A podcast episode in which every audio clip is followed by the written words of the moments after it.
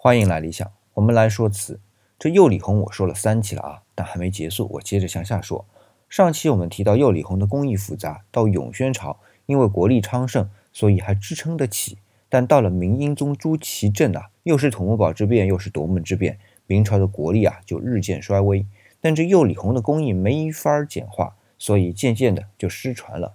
这里要说一下啊，这之所以难呐。就是因为这氧化铜的成色剂要求在一千三百摄氏度的高温下烧结才会呈现出红色，那不是还有个区间吗？这区间是只有正负十摄氏度，在当时没有温度计的情况下，别说这十度的差异，就是五十度也很难控制。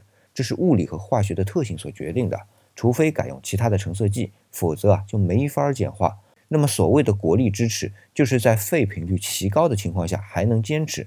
比如说啊。烧一千件才有这么两三件是可以的，那么其他不行的都砸了，那么成本其实就摊到这两三件的釉里红上去了。这样算算，这成千倍的成本花下去是不老少的。这样看来，的确没点打底的是不行。所以到了朱祁镇呢，还真就扛不住啊。